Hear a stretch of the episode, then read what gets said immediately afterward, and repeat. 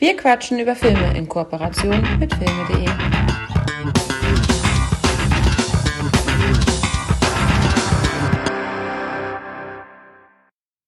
You are listening to Wir quatschen über Filme with Hakan and Michael. We have decided to be more bilingual and international because of the international listeners we have. And so I will do my lines in English and Michael will do his lines in German. Hello, Mike, how are you? Hallo Hakan. Also mal sehen, wie lange du das durchhältst. Nein, das waren natürlich nur Funny Games, die ich hier spielen wollte, bevor jetzt äh, alle auf, äh, abschalten und, oder es nicht schon getan haben. Nein, ähm, das ist ein kleiner Teaser für etwas, was später kommt. Ich habe nämlich einen der Filme tatsächlich auf Englisch gesehen. Ich hätte jetzt sagen müssen Original Voice, äh, was mit einem dieser Filme äh, denn hier so ein bisschen ja, absurd sein könnte, da in unserer Sprache ist. Aber nein, es ist der andere Film. Ja, Mike, wie geht's dir? Ja, soweit ganz gut. Also mal gucken, was die Filme so, so hergeben für Diskussionsbedarf. Äh, interessante Mischung. Ähm, ich kannte einen der Filme bereits. Äh, die anderen beiden habe ich tatsächlich nicht gesehen gehabt. Obwohl der eine Film aus den 80ern ist. Das war dein erstes Mal. Oh, mit dem Highlander. Geil, cool, krass. Ich bin, ich bin, ich bin gespannt. Ja, wir sprechen heute über ähm, drei Filme, wie du schon sagtest, die nicht unterschiedlicher sein könnten. Denn wir haben zum einen The Notebook, wie ein einziger Tag, einen ja, klassischen Liebesfilm, könnte man sagen, eine Nicholas Sparks-Verfilmung. Und dann haben wir mit Funny Games einen weiteren Film ähm, von Michael Haneke, Drehbuch und Regie, österreichisch, also in ähm, deutscher Sprache. Und wie du es gerade sagtest, oder wir es gerade auch sagten, Film aus den 80ern, mein persönliches mega guilty pleasure, den ich unter zwölf schon sieben oder acht Mal gesehen hatte. Highlander. Es kann nur einen geben. Död. ja, ähm, ich würde sagen, wir steigen mit ähm, dem Liebesfilm The Notebook ein und ich werde den Klappentext vorlesen. Die Gala sagt, eine großartige Liebesgeschichte. In den 1940er Jahren reist eine junge Frau in die Küstenstadt Seabrook in North Carolina, um den Sommer mit ihrer Familie zu verbringen. Die noch nicht 20-jährige Ellie Hamilton, Rachel McAdams, lernt dort auf einem Jahrmarkt den Noah Calhoun, Calhoun, Ryan Gosling, kennen. Noah spürt sofort, dass er und Ellie füreinander bestimmt sind. Zwar ist sie eine wohlhabende Debütantin und er arbeitet in der Mühle, aber im Laufe eines sorglos leidenschaftlichen Sommers verlieben sich die beiden unsterblich. Der Zweite Weltkrieg trennt Ellie und Noah, ohne dass sie je vergessen, was sie einander bedeuten. Als Noah Jahre später aus dem Krieg heimkehrt, ist Ellie zwar unwiederbringlich aus seinem Leben verschwunden, doch in seinem Herzen behält sie ihren Platz. Noah, ist nett. Äh, ist noch nicht fertig. Ich habe nur, so. hab gerade den Dings Entschuldige. Ja, ist noch die Hälfte. ja, weiß zwar noch nicht. Aber auch Ellie ist inzwischen nach Seabrook zurückgekehrt. Sie ist allerdings verlobt mit dem reichen Soldaten Lon, James Marston, den sie als freiwillige Helferin in einem GI-Lazarett kennengelernt hat. Jahrzehnte später. Ein Mann, James Garner, liest einer Frau, Gina Rowlands, die ihr regelmäßig im Pflegeheim besucht, aus einem verblichenen Notizbuch vor. Ihre Erinnerung ist zwar verblasst, aber sie lässt sich von, dem von der ungestümen Liebesgeschichte zwischen Ellie und Noah mitreißen. Und für kurze Zeit durchlebt sie noch einmal die Leidenschaft jener stürmischen Tage, als die beiden sich schworen, niemals auseinanderzugehen. oh, ist das viel. Jetzt aber? Jetzt aber. das wurde ja jetzt fleißig. Äh, also ich hätte mit dem ersten Absatz wäre wär ich fein gewesen. Der zweite Absatz hat jetzt natürlich noch ein bisschen mehr erzählt, was eigentlich, also eigentlich hat er schon fast den halben Film nacherzählt oder fast den ganzen Film. Ja, und lustigerweise ist da ja auch dann versucht worden, einen Spoiler zu umgehen und dann wird der Spoiler doch mitgenommen, so ein bisschen, ne? Ja, es. Ach, hm. Ja, gut. naja, naja. Die Klappentexte haben ja, ähm, ja unterschiedliche Qualität, je nachdem, wie viel man sich Mühe gibt. Da hat sich einer wahrscheinlich zu viel Mühe gegeben äh, und ja, weniger ist mehr, würde ich sagen. Ja, und ist auch so witzig, weil ich, ich habe jetzt noch mal festgestellt, dass ich mir diese, also Klappentexte habe ich mir sowieso selten durchgelesen, früher, außer früher in der Videothek, äh, wenn man, wenn ich mir was ausleihen wollte und noch nichts davon wusste. Aber ich habe jetzt zum Beispiel wieder 100 von meinen DVDs. Ähm, ich habe jetzt wieder mir diese, diese Klarsichthüllen geholt, um 100 meiner Mhm. DVDs ähm, jetzt auch wieder anders aufzubewahren, also wieder mehr Platz zu schaffen. Und da habe ich mir mal die Verpackungen von einigen Filmen genauer angeguckt und habe mir festgestellt, wie scheiße manche aussehen, wie scheiße die Titel sind. So Beispiel jetzt zum Beispiel ähm, das Layout und von das Cover von von Brother von Takeshi Kitano. Da habe ich auch gedacht. Mensch, mir ist gar nicht aufgefallen, wie billig manche Dinger so aussehen, weil ich das immer nur so ja, einmal kurz angeguckt und, und gar nicht genau inspiziert habe. Und einige Sachen Mhm. sehen so billig aus und teilweise sehen die auch aus, als, als hätten wir die irgendwie selber ausgedruckt. Komisch. Aber das war noch äh, eine etwas andere Zeit, weil Brother war ja so einer dieser äh, indizierten, glaube ich, äh, Filme, wo man schwer rankam.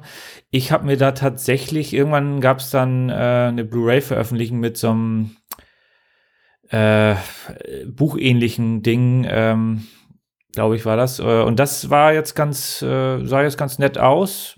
Und ähm, ja, ist ganz interessant. Könnte man sich mal notieren, ne? Für eine der nächsten Episoden. Ja, gerne. Also ich hätte da auch mal wieder Bock drauf. Ist auch ewig bei mir her. Ich wusste, wusste, hatte auch gar nicht mehr auf dem Zettel, dass der indiziert war.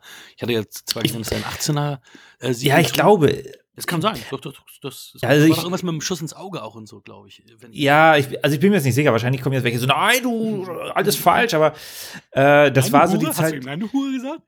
Na, nee, nein, das habe ich, nein, das habe ich Also, nicht. Äh, Schneide ich nachher raus. ähm, und äh, ja, aber so war meine, äh, meine Wahrnehmung. Das ist ja das, das ist das richtige Wort. Meine Wahrnehmung von dem Film war, dass der indiziert ist, weil man schwer rankam. Ja, das kann sein. Das kann sein. Also das, das kann ich nicht verneinen und ich kann es nicht bestätigen.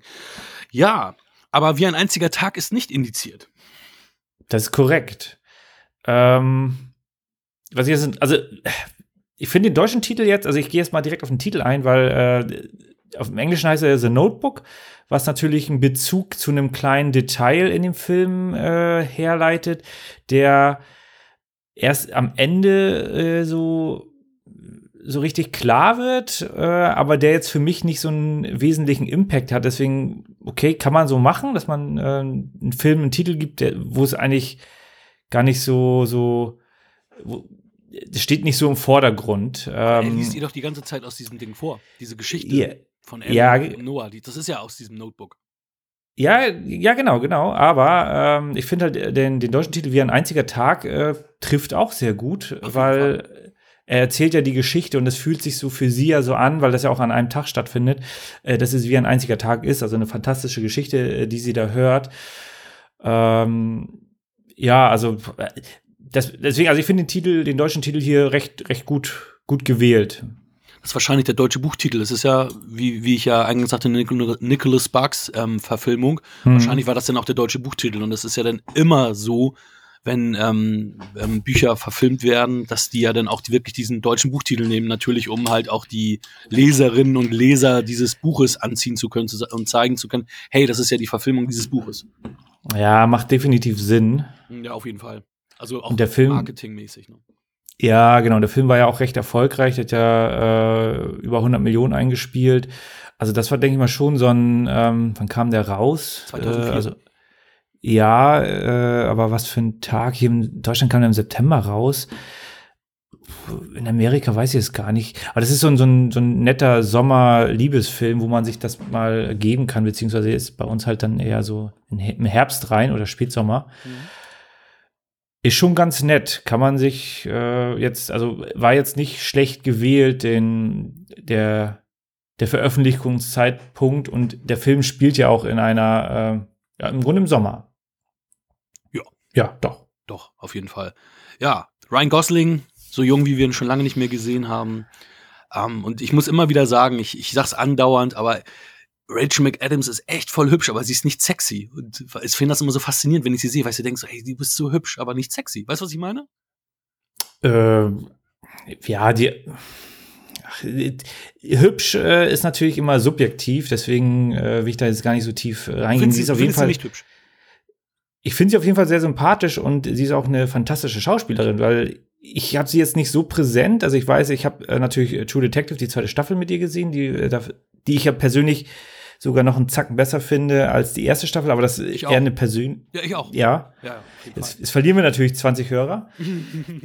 aber das ist halt so eine persönliche Sache, dass ich mit der, mit der, ähm, mit dem Setting aus dem ersten, was ich eigentlich grundsätzlich gut finde, aber so wie es gemacht wurde, nicht so klarkam. Und das fand ich beim zweiten besser. Und da spielt halt Rachel McAdams ja auch eine, eine ganz stark äh, tragende Rolle. Ja. Aber ansonsten ist sie mir nicht so präsent in diesem Film, äh, aber dann, dann doch. Die ist ja hier so die, doch diese, also es ist eine sehr, sehr starke Rolle, die sie da verkörpert. Sie ist sehr, sehr agil, sehr, äh, sehr positiv, sehr fröhlich. Ähm, und da ist Ryan Gosling ja da schon ein kompletter Gegensatz zu. Ja, Ryan Gosling, ähm, so sehr ich ihn noch schätze und mag, also er spielt ja für mich fast immer den, denselben Charakter und zeigt auch für mich auch nicht so viel Emotionen im Gesicht. Und ich, wie gesagt, ich mag ihn sehr gerne und ich, ich schätze fast alle seiner, seiner Filme, die ich gesehen habe, oder ich glaube alle. Es gibt keinen Film von ihm, den ich nicht gut finde. Ich habe ja jetzt auch ähm, vor kurzem La La Land nachgeholt, ähm, seitdem es ihn Mhm. auf Prime gibt und den finde ich auch toll. Und äh, ich, ähm, also Ryan Gosling ist für mich ähm, ja einer meiner liebsten Schauspieler, Top 20 Schauspieler, die ich, die ich habe. Ähm, aber ich finde, dass er ähm, limitiert ist, was so seine Darstellungen angeht. Das ist sehr nett. und also ich meine, Rachel McAdams ist für mich, die ist, hat für mich das bezauberndste Lächeln seit Jennifer Garner. Also immer wenn ich, wenn, also das erinnert mich dann immer so ein bisschen an Jennifer Garner, wenn sie lächelt und ähm, da muss ich manchmal, ma- manchmal mitlächeln und denk so, ja, wundervoll. Ich meine, sie hat Mhm. ja echt auch ein paar tolle Filme gemacht und ja, ich meine, James Garner, der, der ist ja auch mit dabei, den, den, den fand ich natürlich auch immer toll als alter Maverick-Fan von der Serie und ja, Detective Du hast die Serie gesehen? ja, ja, sicher. Ich habe doch damals alles gesehen. Wahrscheinlich äh, gab es nichts. Ich habe auch Mannix gesehen. Ich habe ich hab zig Mike Hammer, Sledgehammer, Aber auf, auf der Oh. Flucht hast du nicht gesehen, ne? Spencer. Doch auf der Flucht habe ich auch gesehen die Serie. Klar, Dr. Kim. Komplett? Oh Ich, nicht komplett, immer so ein paar Folgen halt. Aber ich habe, was damals gab, fast alles gesehen. Jacob McCabe, Alter, was es nicht alles gab. Also es ist Ja, Wahnsinn. ja, ja. Also ich ich habe, äh, glaube ich, mehr Fernsehen, ferngesehen, als dass ich äh, zur Schule gegangen bin. Und habe ich das das, das ist die Sonne. das sowieso. Ich war schon immer einer, der es äh, nicht mochte, rauszugehen und habe schon immer das äh, Medium Film geliebt.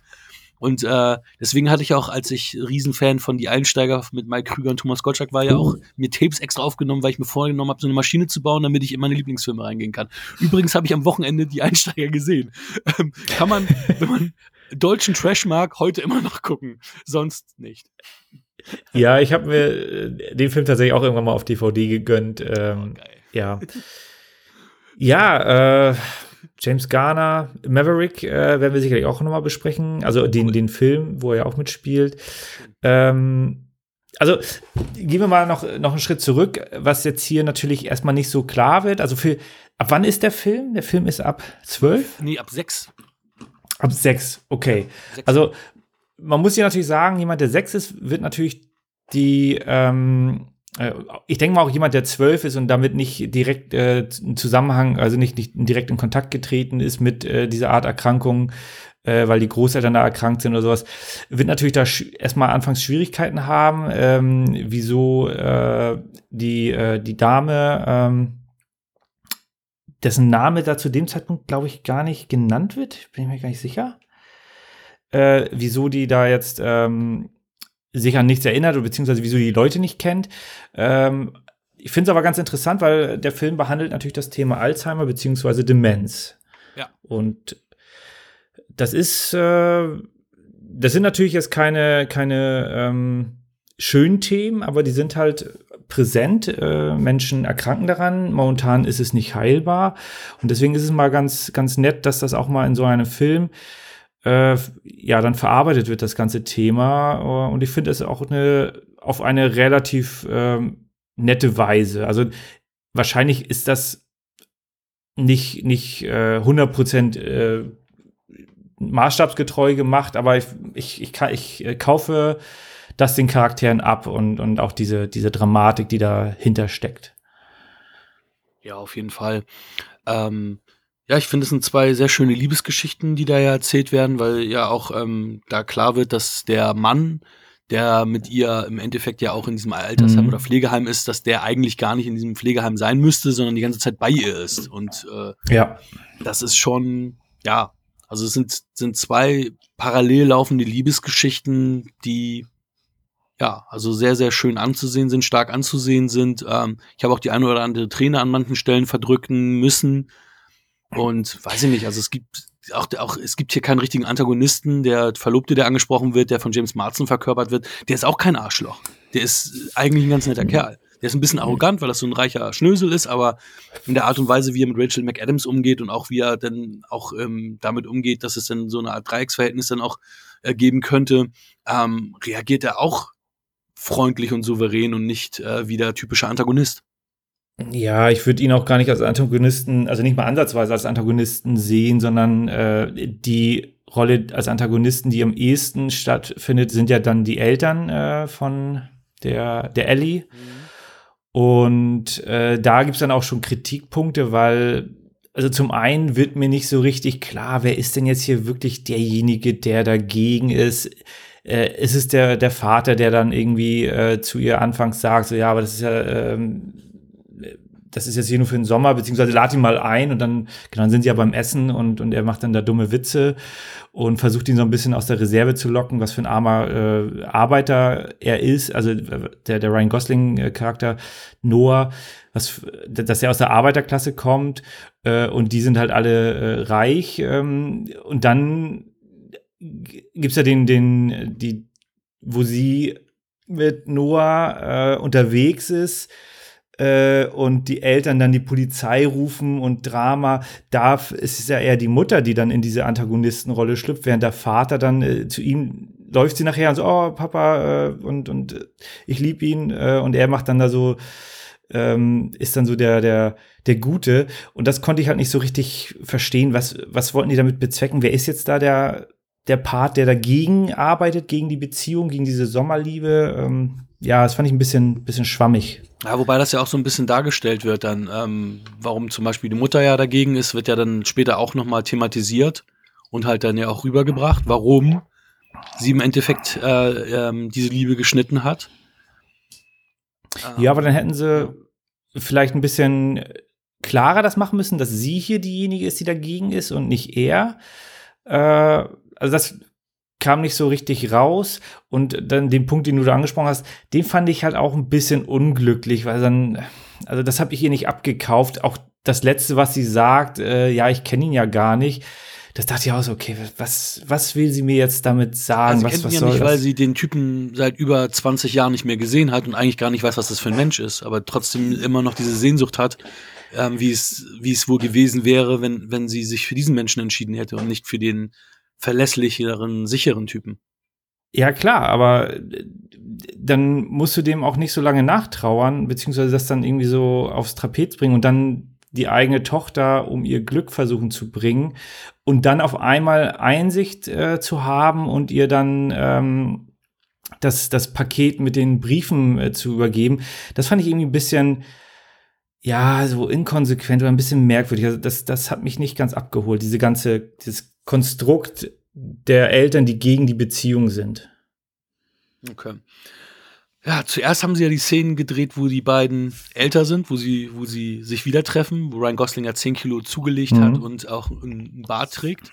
Ähm, was ah, okay. witzig ist, so, ne? weil im Endeffekt die Szenen, wo sie sich schon im Endeffekt lange kennen sollen, sind so die, die Eingangsszenen gewesen und dann, mhm. wenn, wo sie dann im Endeffekt ähm, ja ihre innige Liebelei haben, das äh, sind dann die Szenen, ja, die dann, die dann halt später gedreht wurden. Ne? Also die, also es ist genau um, umgekehrt, umgekehrt quasi äh, gemacht wurden, wo sie, wo sie sich quasi gerade kennengelernt hatten, da kannten die sich dann schon besser es ist ja auch so gewesen, dass, ähm, dass die beiden wohl miteinander am Anfang gar nicht klar kamen und dass Gosling zuerst auch wollte, dass man McAdams äh, entfernt und, und austauscht und die Rolle neu gecastet wird. Aber es ist ja so, dass die dann eine Zeit lang auch ein Paar waren, dann im, im wahren okay. Also, strange Nummer. Ähm, was ich noch gar nicht, was ich nicht wusste, was ich erst jetzt in der Recherche rausgefunden habe, ähm, Gina Rowland, die ja die ältere Dame spielt, ähm, das ist die Mutter ja. von Nick Cassavetes, dem, dem Regisseur. Und das ist ja der, ähm, der ähm, Mann mit der Glatze, äh, der böse Dietrich, der Drogendealer in Face Off im Körper des Feindes. Ähm, der ist der Regisseur dieses Filmes. Und das ist auch der Sohn von, von der Regina Rowland. Ja, Wahnsinn, Wahnsinn. Sam Shepard ist auch in einer tollen Rolle zu sehen als Vater von Ryan Gosling. Der ist ja auch schon vor ein paar Jahren gestorben, Sam Shepard. Das Ähm, stimmt, ja. Den mochte ich auch immer gern. Also der hatte auch eine sympathische Rolle. Und äh, die Mutter, die, was du ja sagtest, wird ja von Joan Allen gespielt, die wir auch im Face-Off im Körper des Feindes hatten. ah, vielleicht daher? Na, obwohl, nee, die hatten ja keine gemeinsamen Szenen damals. Ja, weiß ich nicht. Ja, das ist ähm, ja ganz spannend. Also ich finde jetzt, wo du sagtest, okay, Ryan Gosling ähm, hätte Rachel McAdams lieber rausgehabt aus dem Film. Ich persönlich hätte es lieber andersrum, weil, wie du schon anfangs erwähnt hast, Ryan Gosling spielt im Grunde Ryan Gosling, also ganz emotionslos. Und dann, das muss ich sagen, das passt nicht. Ähm, also äh, jetzt, äh, also die, dieses ganze, er ist immer so der Witzige und dies und das. Nein, ist er nicht. Also am Anfang, er ist halt so wie auf dem Jahrmarkt, das, das kaufe ich ihm ab. Aber diese Szene dann, äh, du hattest ja schon ähm, Klappentext erwähnt, Zweiter Weltkrieg, da passiert dann ja auch was Dramatisches, was ein, für ihn persönlich sehr, sehr dramatisch ist. Und der guckt da einfach nur ohne Emotionen. Und da denke ich mir so, ja, okay, das ist das Maximum, was er anscheinend imstande ist, beziehungsweise war zu Schauspielern.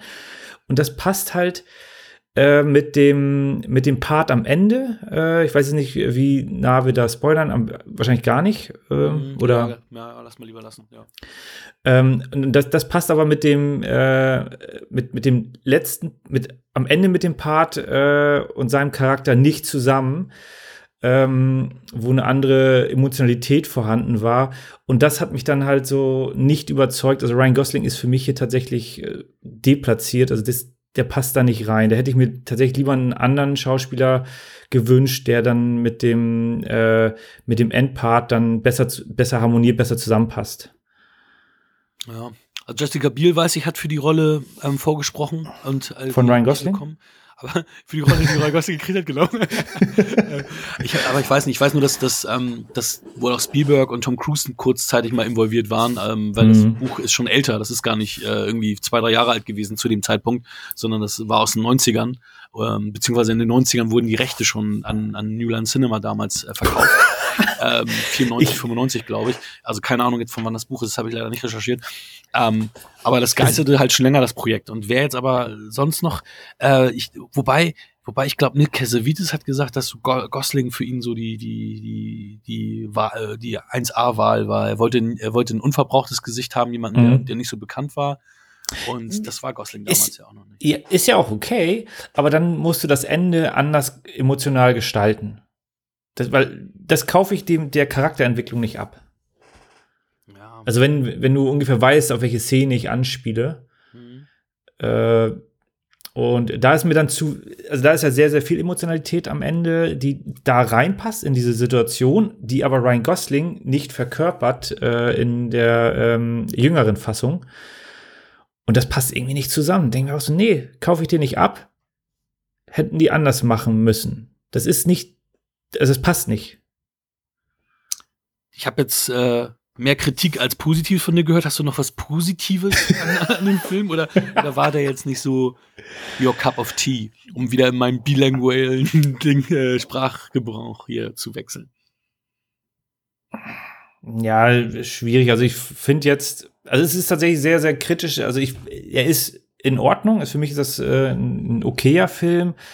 Äh, ich finde, ich hätte lieber mehr von ähm, mehr Szenen. Also natürlich ist der große Teil das Visu die, die erzählte Geschichte visuell dargestellt. Das ist der große Teil.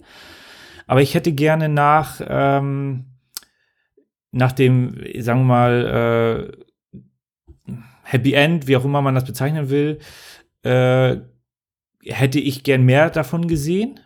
Das hätte mir, glaube ich, äh, das, da- dann war ja der Sprung wieder da, die Geschichte ist zu Ende erzählt, kann ich auch verstehen, passt zu dem, zu dem, zu dem Film selbst oder zu der, zu der Geschichte, die erzählt ist. Aber das hätte, da hätte ich gern mehr gesehen. Ähm, weil die Szenen haben mir am, am meisten gefallen. Äh, also die, die, die Rachel McAdams und Ryan Gosling-Geschichte, wenn ich Ryan Gosling nicht hätte. Und ähm, ja, es ist, ist okay. Also er hat mich jetzt tatsächlich nicht, nicht so umgehauen. Ähm, aber ja, du sagtest auch, James Garner war natürlich fantastisch da. Ja, auf jeden Fall. also auch die Szene mit den, äh, wo dann, äh, die sind ja im Altersheim und kriegen Besuch, alles fantastisch. Also da weiß man eigentlich sofort, wo man ist. Äh, auch wenn das erstmal so, okay, bisschen, also deswegen, für, für jemand, der mit dieser Thematik noch nicht zu tun hat, weil er zu jung ist, sechs, acht Jahre alt, die Person kann natürlich mit dieser Szene nichts anfangen. Aber für einen, der dann schon weiß, was da so ungefähr stattfindet, ähm, wie so ein Krankheitsverlauf sein könnte, äh, funktioniert die Szene super, weil man dann sofort die Leute eingliedern kann und dann weiß, okay, das ist äh, ja. Also das, das fand ich, das fand ich schön gemacht. Ja, für mich ist es einer der schönsten Liebesfilme, die ich, die, also die es gibt. Ich habe auch bei Letterbox geschrieben, wer hier keine Träne vergießt, hat kein Herz. Einer der schönsten Liebesfilme, die ich kenne. Ja, ich bin ein Herz aus Stein anscheinend. nee, äh, also für mich, für mich okay. Also ich, als du gesagt hast, äh, guck dir den, den Witz jetzt zu besprechen geben, dachte ich auch ja, hm, ja nochmal gucken, habe ich eigentlich gar keine Lust. Jetzt beim zweiten Mal gucken, habe ich mir aber gedacht, okay, ist in Ordnung. Kann ich mir trotzdem noch mal angucken, auch wenn es jetzt nicht einer meiner Lieblingsfilme ist. Deswegen gibt es da für mich jetzt äh, auch nur sechs Punkte. Von mir gibt es 7,5 Punkte. Ähm, vielleicht hast du jetzt mit mehr gerechnet, aber das sind für mich also Filme auf der Ebene, das ist für mich schon das Höchste. Also ich, ich könnte in so einem Liebesfilm keine acht oder neun Punkte geben. Was? Ich bin immer noch ein Mann mit einem Penismann. Sagte der Typ, der am Ende von diesem Film geweint hat. Ja. Der Mann mit dem Herz. Das weiche Herz mit dem Penis aus Stahl. Wunderbar. Ähm, ja, springen wir zum nächsten Film schon direkt? Ja, ne? Ja, ich würde sagen. direkt abhaken. Was möchtest du als nächstes besprechen? Funny Games war das, ne? Ganz genau. Habe ich aufgepasst. Ja, wir hatten den ja jetzt nicht als Scheibe, deswegen gibt es hier keinen Klappentext, sondern nur eine Kurzbeschreibung von einem Streaming-Anbieter, wo wir den auch gesehen haben. Mhm. Äh, George und Anna Schober fahren mit ihrem zehnjährigen Sohn Shorshi und dem Schäferhund Rolfi in ihr Seehaus, um ein paar Tage auszuspannen. Zwei ungemein höfliche junge Männer dringen unter einem Vorwand in die Idylle der Familie Schober ein und beginnen ein perfides Spiel. Boah, sehr gut. Ja. Interessant, ja, verrät nichts. Ist ja so ein Cannes-Film, Fantasy-Filmfest-Film, wo man schon, de denke ich mal, erwarten kann, okay, hier passiert ein bisschen mehr als äh, irgendwie ein Liebesfilm oder sowas. Äh, also das ist, glaube ich, schon, wenn man sich den Film anguckt, ähm, also man weiß un ungefähr, worauf man sich einlässt. Äh, Genre steht hier als Drama. Regie Michael Haneke, den hatten wir ja jetzt mit Das Weiße Band bereits schon. Das ist korrekt. Und Original Voice ist Österreich-Deutsch. Österreichisch-Deutsch. Ja, das stimmt. Ja, natürlich im Original Voice geguckt, wie so oft. also was ich hier direkt mal ähm, anbringen kann, ist, also es wird ja immer gesagt, oh, im Original Voice im Englischen, man hört die Akzente raus und das ist super, das bringt so viel Atmosphäre und im Deutschen wird immer Hochdeutsch gesprochen, bla bla bla. Okay. Ähm, bin ich dabei, wenn es darum geht, okay, du hast einen britischen Englischen, du hast einen amerikanischen Englischen, du hast einen schottischen Englischen, du hast also verschiedene Länder, wo ähm, man diese Akzente rausarbeiten kann. Natürlich bei gewissen geschichtlichen Sachen, was weiß ich, ähm, äh, hier, wie heißt die Serie? Peaky Blinders zum Beispiel, die man im Original Voice natürlich äh, schafft die natürlich noch mal eine ganz andere Atmosphäre, noch mal äh, den auch den, den zeitlichen Aspekt rein. Aber im Deutschen geht es auch. Natürlich möchte ich kein ähm, Hamburgerisch, Bayerisch, Sächsisch oder was auch immer hören, aber der, die Differenz zwischen Deutschland und Österreich, das ist gleich wieder ein ganz anderes Spiel. Anderes Land und ich finde, dass äh, der deutsche Sprachgebrauch hier äh, mit diesem österreichischen Akzent, finde ich hier fantastisch. Also wahnsinnig gut. Ja, wobei du natürlich, wenn du zum Beispiel die Amis nimmst, hast du natürlich auch einen Boston-Akzent, du hast einen Südstaaten-Akzent, also die haben ja innerhalb Amerikas haben die ja auch zig verschiedene äh, Dialekte noch, ne? Also das, da ist ja natürlich auch ganz viel verschiedenes Ja. Farbspektrum dann. Ja, absolut. Aber die Frage ist halt, ob das einen Film dann so weiterbringt, wenn du nicht local bist. Also, äh, wenn du jetzt natürlich, ähm, also zum Beispiel finde ich, ich, ich gucke ja jetzt, äh, nee, bin ich jetzt durch mit der zweiten Staffel Bad Banks. Äh, fantastisch. Äh, ist ja auch eine, eine deutsche äh, Serie, aber halt auch mit Englisch, weil das äh, Finanz, ähm, Finanzthema, Bankenthema und da ist halt einer dabei, so, so eine Führungskraft, der dann äh, aus äh, Holland kommt. Also er ist ein Brite, der, der Schauspieler. Der war ja auch in der ersten Staffel, ne? Ich habe bislang nur die erste gesehen von Bad Banks. Genau, genau. Und also fantastisch, wie der da am Durchdrehen ist. Also da kommt so dieses, dieser Business-Aspekt, dieses Karriere-Vollgas kommt da super äh, vor und teilweise verstehe ich die gar nicht, was sie sagen, weil die sehr, sehr nuschelig teilweise sprechen. Also du kannst das auch im Deutschen machen. Klar, klar. Ich bin aber Cobra Kai, deswegen äh, habe ich Bad Banks noch nicht angefangen, weil ich mir gerade Cobra Kai reinziehe. Ah ja. Fantastische Serie. ja, finde ich auch. Tatsächlich. Ja, fanta apropos fantastisch. Also, wir haben hier Ulrich Mühe, der ja auch leider viel zu früh verstorben ist, ähm, mit seiner reellen Ehefrau Susanne Lothar, die ja auch schon mhm. verstorben ist. Und der halbe Cast ist leider schon. Äh ja, Frank Giering ist auch verstorben. Das ist ja der, der mhm. etwas pausbäckigere von beiden, der Peter. Ja. Und ja. Äh, Arno Fritsch ist ja, Frisch ist ja der andere ähm, von den beiden, sagen wir mal, bö bösen Buben. Antagonisten. Antagonisten. Also, ich meine, Arno Frisch, der hat, war ja Drogen und Alkohol leider nicht so abgeneigt. Äh, der Frank Giering, Entschuldigung, okay, ich will hier keine, ich will hier keine Gerüchte in die Welt. Mhm. Frank Giering und der ist ja da, dadurch irgendwie kaputt gegangen, der war ja Mitte 30, der, der, da sind wir jetzt weit, weiter als er gekommen ist. Und Ulrich Mühe und Susanne Lothar sind ja in ihren 50ern verstorben. Also die sind ja auch, ähm, ja, nicht alt. Ja. Und Susanne Lothar hatten wir ja auch schon bei, bei, bei dem Weißen Band. Ja, genau. Ulrich Mühe, ähm, also ich, mit deutschen Schauspielern kenne ich mich ja nicht so aus, aber das Leben der anderen, ja. ich kann mich nicht mehr so stark an den Film erinnern, aber ich habe ihn gesehen und fand ihn gut.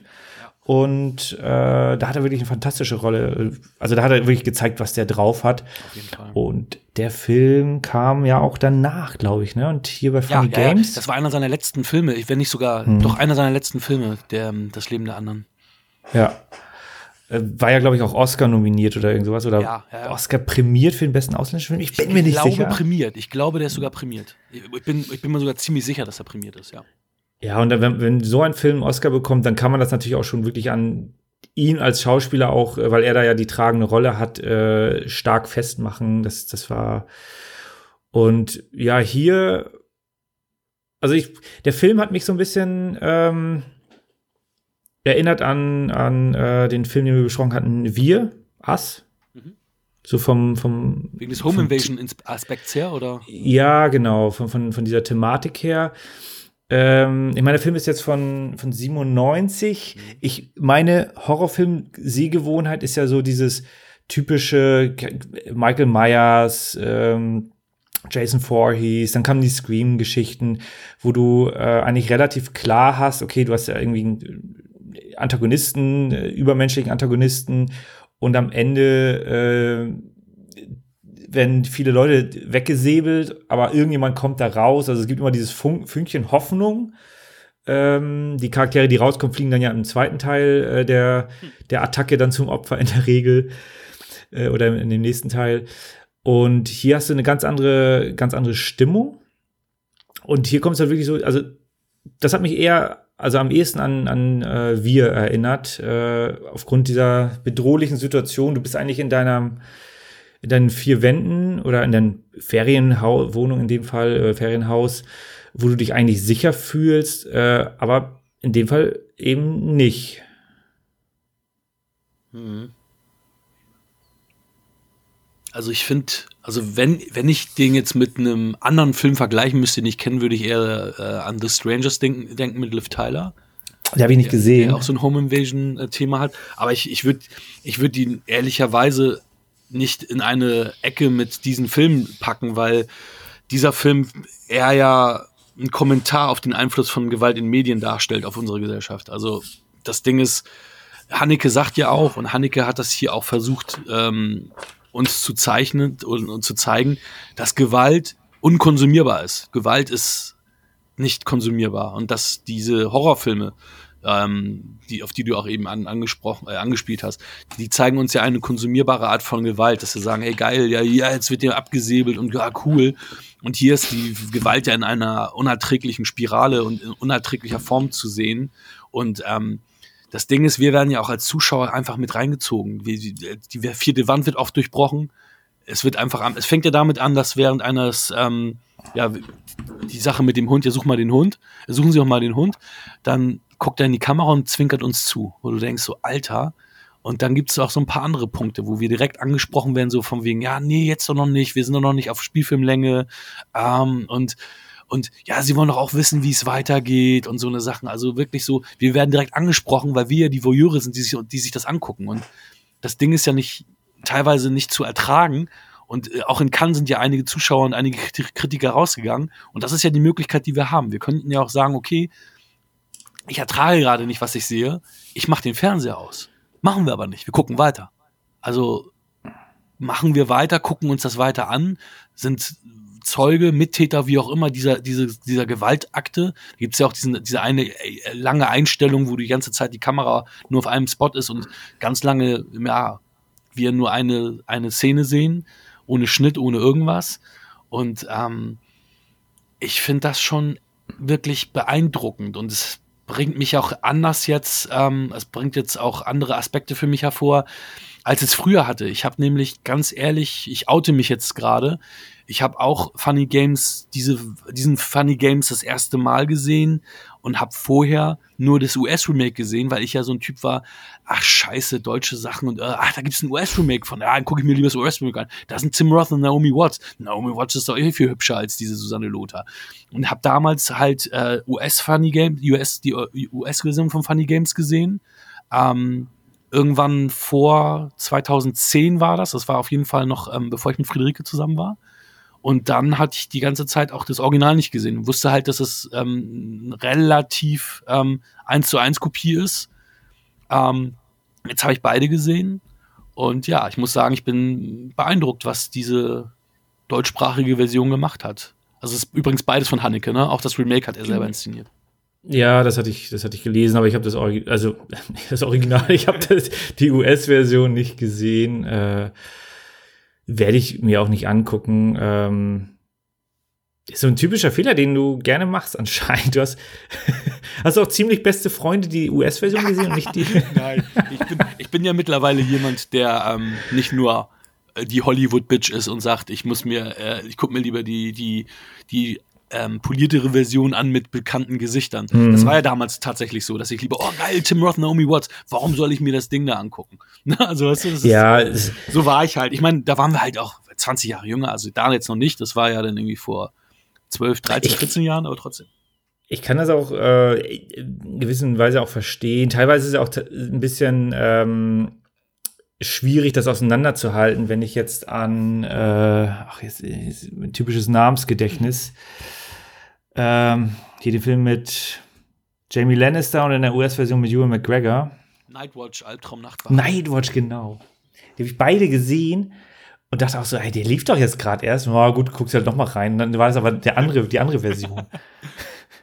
war fast eins zu eins. Also das war, äh, also die haben natürlich Unterschiede, aber so vom, von der äh, Stimmung her waren die ziemlich deckungsgleich und die kamen relativ kurz hintereinander auch. Also es war jetzt wirklich so, ja geil, lief gut in, in Skandinavien machen wir halt mal ein Remake.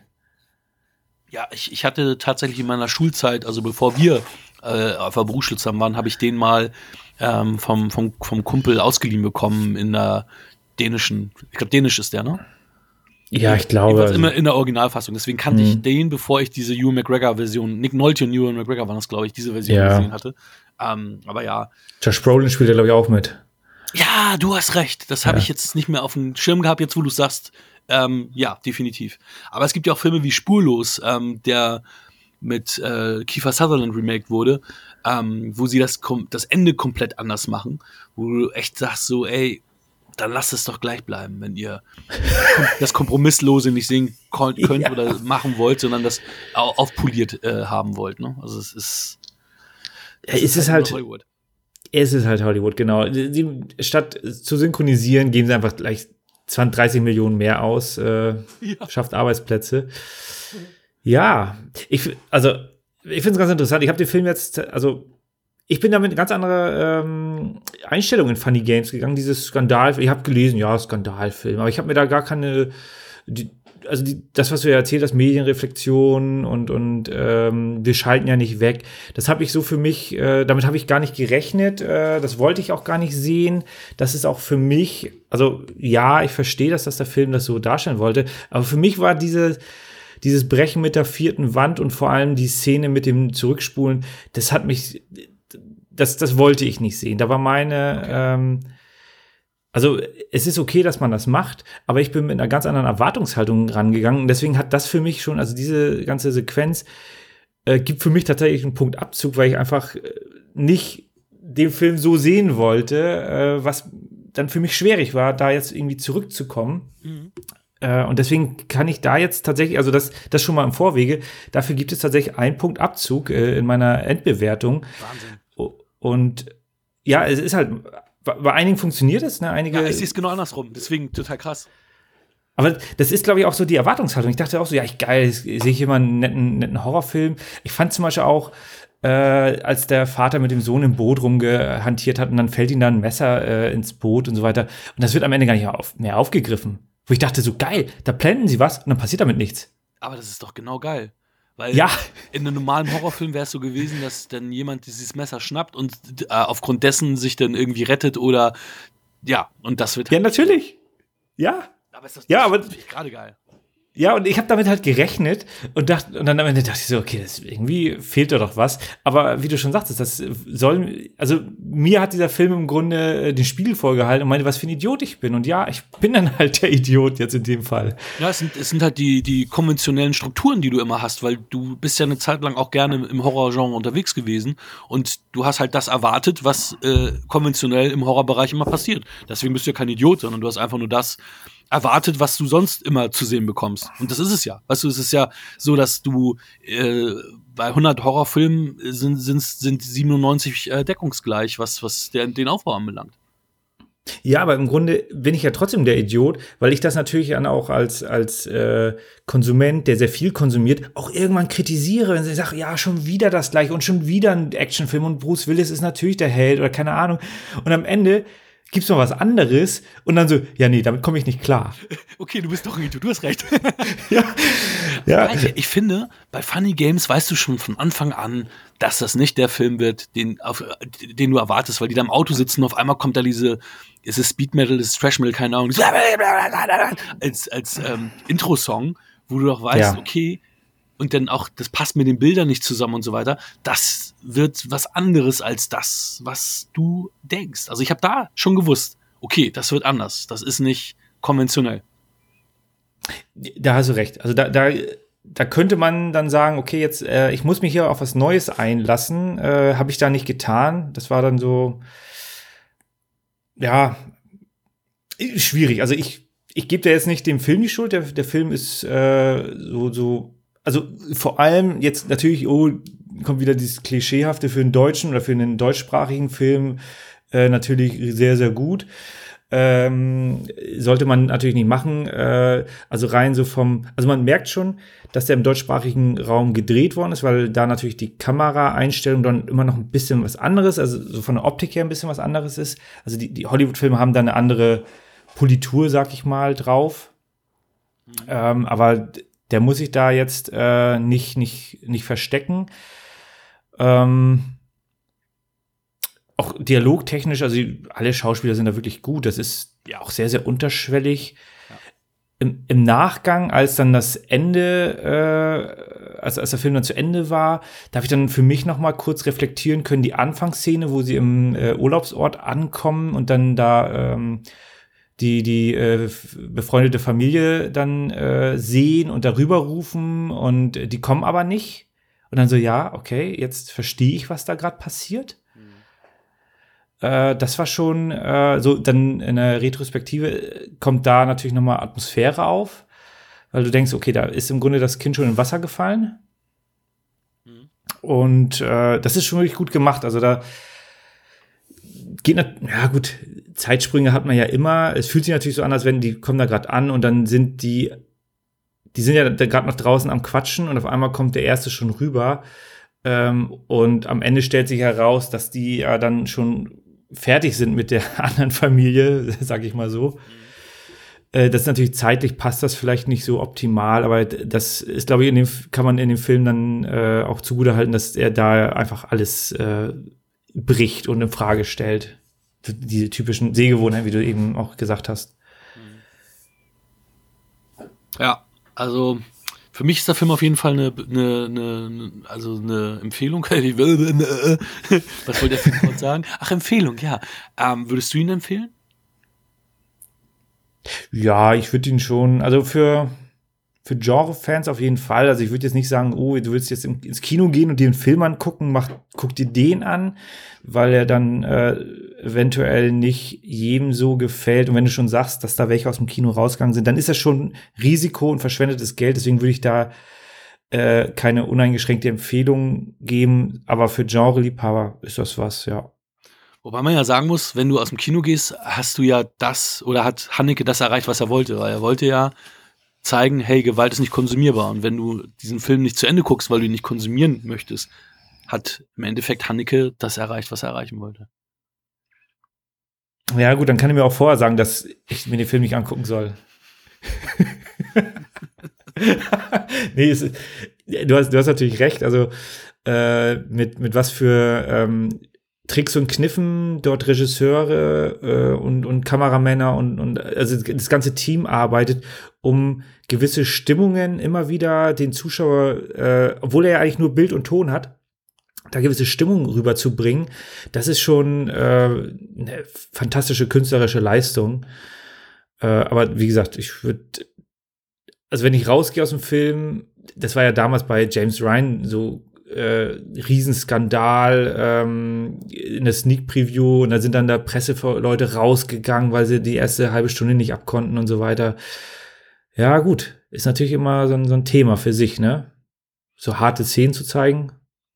Ja, es, du, du spaltest natürlich dann immer dein, dein Publikum damit. Ne? Und ähm, Funny Games ist ja auch ähnlich wie Antichrist aufgebaut, dass es Leute gibt, die das als Meisterwerk einen tollen Film bezeichnen. Einige sagen absoluter Schrott, absoluter Schund.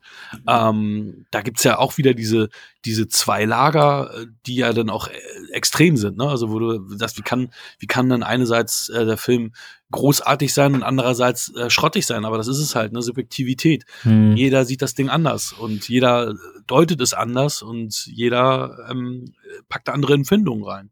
Ähm, ja. Ich kann dir nur sagen, ich weiß nicht, hattest du, ähm, wir haben ja jetzt, jetzt wo wir aufnehmen, wir haben ja gestern das ähm, Bild von Funny Games online gebracht ähm, bei, bei ähm, Instagram. Hast du gesehen, was, was da jetzt für ein Bass drauf war. Also das, wir haben tatsächlich 13 Kommentare auf dieses Bild. Das ist etwas, was wir kaum, kaum in der Form hatten, dass wirklich viele, viele direkt äh, etwas ähm, zu diesem Bild gesagt haben.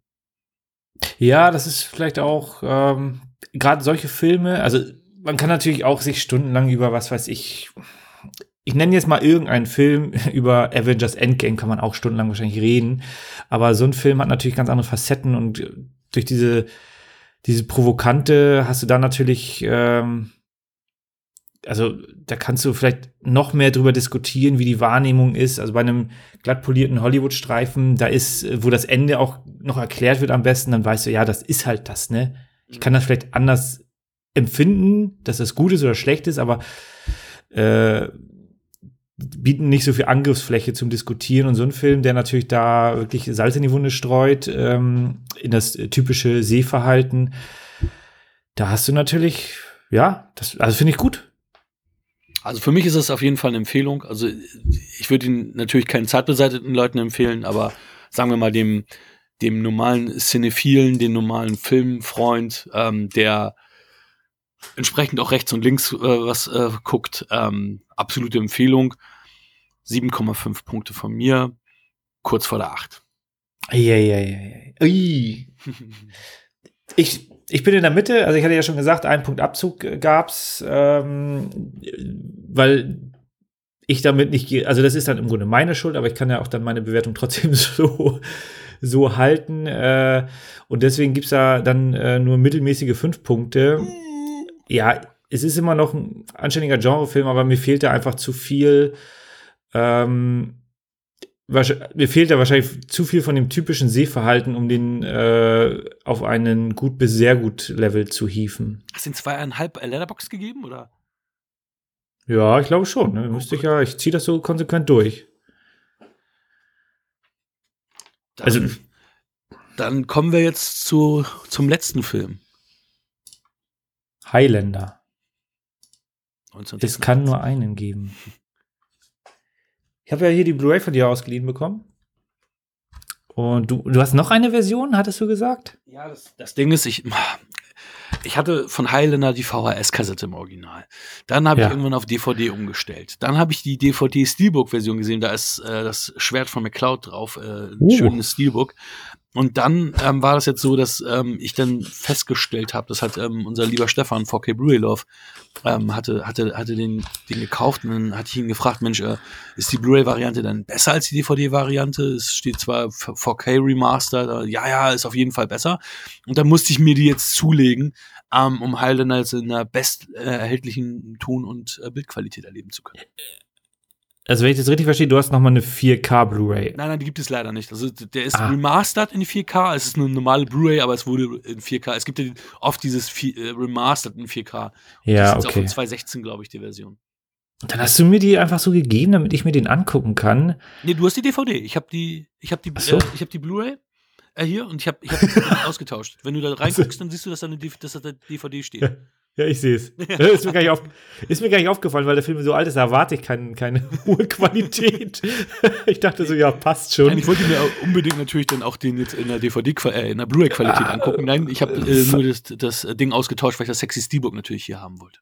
Komplett, äh, ja, ey, so what, voll drauf reingefallen. Ähm, ich habe da überhaupt gar nicht so drauf geachtet. Aber egal. Ich habe hier dafür den guten, ich hoffe, ich habe einen guten Klappentext. Ähm, der Kultfilm aus den. Was? Lies mal mit. Also ja, ja, mach das mal. Es kann nur einen geben. Der Kultfilm aus dem Jahr 1986 mit Christopher Lambert und dem unvergleichlich, unvergleichlichen Sean Connery. Ähm, als Connor McLeod. Lloyd? McLeod. Ne? McCloud. ja, okay, McCloud. Was hast du den gesehen vor sieben Jahren? sieben Wochen? Äh, vorgestern oder so. Im Jahre 1536 eine eigentliche, eigentlich tödliche Wunde überlebt, äh, wird er aus seinem Heimatdorf vertrieben. Erst Jahre später weiht ihn der Spanier Ramirez in das Geheimnis der Highlander ein. McCloud ist unsterblich und kann durch die Enthauptung eines anderen Highlanders dessen Kraft und Wissen aufsaugen. Der letzte Überlebende wird über die Macht verfügen, die den ganzen Planeten zu beherrschen. Äh, äh, den ganzen Planeten zu beherrschen. Ramirez unterweist McCloud im Schwertkampf, um ihn für den finalen Kampf gegen den Barbaren Kurgan vorzubereiten. Denn eines steht fest. Es kann nur einen geben. Yeah. Ich habe einen geileren Klappentext als du. Na dann. Soll ich oder was? Ja, wenn du schon so antiest? Ja, der ist, der ist ähnlich, aber der ist besser geartet. Sorry, dass ihr den jetzt nochmal hören müsst. Der Highlander Conor McLeod ist unsterblich. Als er 1536 eine eigentlich tödliche Wunde überlebt, wird er aus, einem, äh, aus seinem schottischen Heimatdorf vertrieben. Der Spanier Ramirez, ebenfalls ein Unsterblicher, unterweist ihn im Schwertkampf. Er erklärt McCloud, dass Unsterbliche durch die Enthauptung eines anderen ihrer Art dessen Kraft und Wissen aufsaugen können. Der letzte Überlebende wird über die Macht verfügen, den ganzen Planeten zu beherrschen. Diese Macht darf nicht in die falschen Hände geraten. In New York der Gegenwart treffen die letzten Überlebenden zum Endkampf aufeinander. Als der Highlander auf den stärksten der Unsterblichen trifft, den Barbaren Kurgan, Kurgan, steht es fest, es kann nur einen geben. Ist ein bisschen netter gemacht, finde ich. Ist auf, ja, ist ein bisschen, bisschen äh, glatter das Ganze, ein bisschen auch die Macht, äh, als es hieß, auch die, ähm, von wegen die, äh, als er ihn in die Macht der Highlander ein, einweist, mhm. das ist ja Schwachsinn. Er ist ja nur der Highlander, weil er der Schotte ist und die anderen sind ja nicht Highlander. Gut, das wird nicht richtig klar, dass das das ist ja inhaltlich Quatsch, was da stand. Also deswegen ist der ja. Text so ein bisschen runder tatsächlich. Also die Bau der baut ja auf den Text auf. Also die sind ja miteinander verwandt, mhm. aber aber der ist ein bisschen runter. Wo, wo deiner ja der neuere Text ist, merkwürdigerweise. Ja, ja, aber da wird zum Beispiel auch erzählt, dass Ramirez auch ein Unsterblicher ist, während ähm, hier nur erzählt wird, dass er von den Geheimnissen erzählt. Stimmt. Ja. Ja, ist crazy. Ein random Dude, der das einfach weiß. deswegen sprechen wir auch über Highlander. Das ist nochmal eine Ehrung des verstorbenen Sean Connery. Deswegen auch heute nochmal Highlander, weil wir Herrn Connery noch häufiger ehren wollten als nur das eine Mal. Du sagtest, es war deine erste Sichtung, Highlander. Ja. Also es ist ja so, dass ähm, natürlich Highlander, es kann nur einen geben. Klar, das kennt man. Das ist ja, heutzutage würde man sagen Meme äh, wahrscheinlich. Ähm, aber damals kannte man auch so die, die, die Buzzwords aus den Filmen. Aber ich hatte irgendwie, also ich, deswegen wusste ich, ja, war, war ja auch eine Trilogie und dann kam Highlander Endgame, glaube ich. Irgendwie sowas war das, ne? Mhm. Ja, doch. Äh, und die und ähm, aber irgendwie hatte ich nie den, den Bedarf, mir den Film anzugucken. Ist jetzt, mein Christopher Lambert ist jetzt natürlich nicht der absolute Megastar, aber in der Zeit war das schon bekannterer unter den Bekannten, äh, unter den Unbekannten.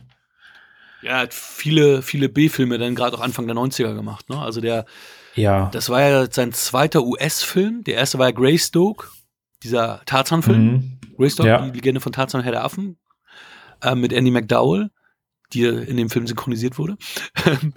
und ähm, davor hat er mit Luc Besson, ich glaube, Subway gemacht, auch diesen rein französischen Film. Also da war er dann in Frankreich schon bekannter. Ja, und Greystoke, das war damals auch ein Hit, deswegen wollten sie auch den Lambert haben. Ja, ich habe den, ähm, den Tarzan-Film habe ich tatsächlich auch nicht gesehen, aber da hätte ich jetzt eher gedacht, dass das auch äh, eine, eine größere Produktion gewesen ist. Äh, also so wirkte das Ganze. Und Ich habe den als Kind das letzte Mal gesehen. Deswegen, also, den habe ich natürlich gesehen, weil ich Highlander-Fan war und Mhm. deswegen dann den Film sehen musste, weil Christopher Lambert mitgespielt hatte. ja, ich sehe hier auch gerade der drei Oscar-Nominierungen. Genau, so war mir das nicht. Das ähm, hat zwar eine IMDb total verkackt, aber das, das ist der Academy egal. Aber da, deswegen konnte Lambert ja auch froh sein, dass ähm, er in Greystoke Tarzan gespielt hat, weil Lambert ist ja in Amerika geboren, aber Hm. sprach kein verdammtes Wort Englisch und äh, hat in Greystoke ja nur ein paar Worte gesprochen, weil er dann so wirklich so Tarzan-mäßig, er wurde von Af also Greystoke erzählt die die Tarzan-Legende relativ, ähm, ähm, sagen wir mal, auf dem Boden geerdet, also nicht so übertrieben und deswegen ist es auch so, dass er dann auch gar überhaupt nicht sprechen kann erstmal und immer nur ein paar Worte dann sagen kann. Und deswegen ist denen erstmal nicht aufgefallen, ey, der Typ kann gar kein Englisch, weil die natürlich davon ausgingen, dass ein Schauspieler, der in New York geboren wurde oder in Amerika geboren wurde, natürlich auch Englisch sprechen kann. Und ähm, das ist mit einer der Gründe, warum ich mir Highlander jetzt auch mal im Original Voice angesehen habe, weil es tatsächlich so ist, dass er einen äh, seltsamen Akzent spricht, obwohl er eigentlich Schotte ist. Ja, okay, ja. Das ist sowieso ähm, eigentlich ein bisschen Quatsch, dass der ähm, französische Amerikaner einen Schotten spielt, während der Schotte einen Spanier spielt.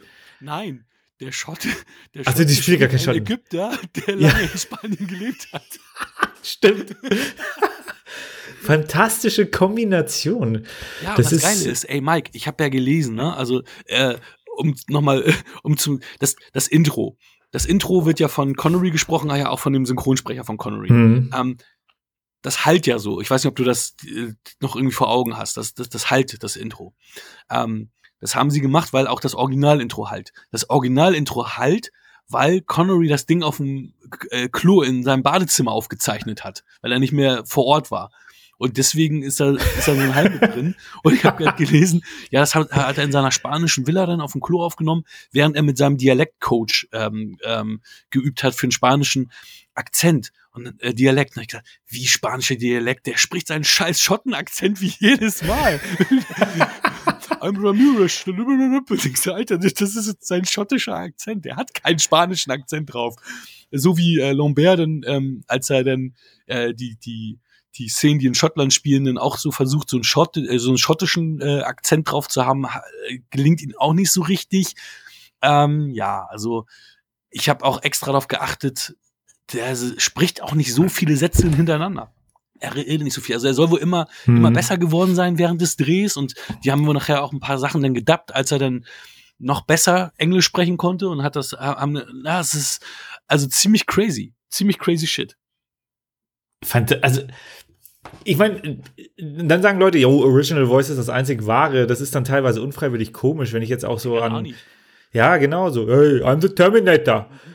also, okay, du bist gefährlich. Und dann hast, hast du als deutscher Zuschauer, kriegst das gar nicht mit, weil das da astrein mit einer Stimme äh, synchronisiert wird, die passt, wo du denkst, jo, der ist jetzt gefährlich. Oder da äh, Heidewitzka und, und ähm, ja, aber ist doch, äh, okay, dann ist es ja eher eine Action-Fantasy-Komödie. es Aber man ist, muss ja ist ein bisschen cheesy, ne? Also, ja, absolut. Also, dass es für dich ein Guilty Pleasure ist, äh, komplett nachvollziehbar, weil, also, er hat ja relativ hohes Budget eigentlich, wenn man jetzt so 80er Jahre denkt. Äh, 16 Millionen lese ich hier gerade. Da könnte man schon meinen, da gibt es einiges, was man machen könnte. Und dann hast du so eine schottische Schlacht, wo du denkst, ja, das ist ein Geplänkel. Das ist, also, natürlich, jo, zehn Jahre weiter hat man dann schon dreimal Braveheart gesehen, dann denkst du, okay, da sind tausende von Leute gegeneinander. Äh, einer davon spielt jetzt hier bei Highlander natürlich auch mit. Ähm, und James Cosmo, ja. ja, Der dann auch ähm, nachher bei Game of Thrones auch mitgespielt hat.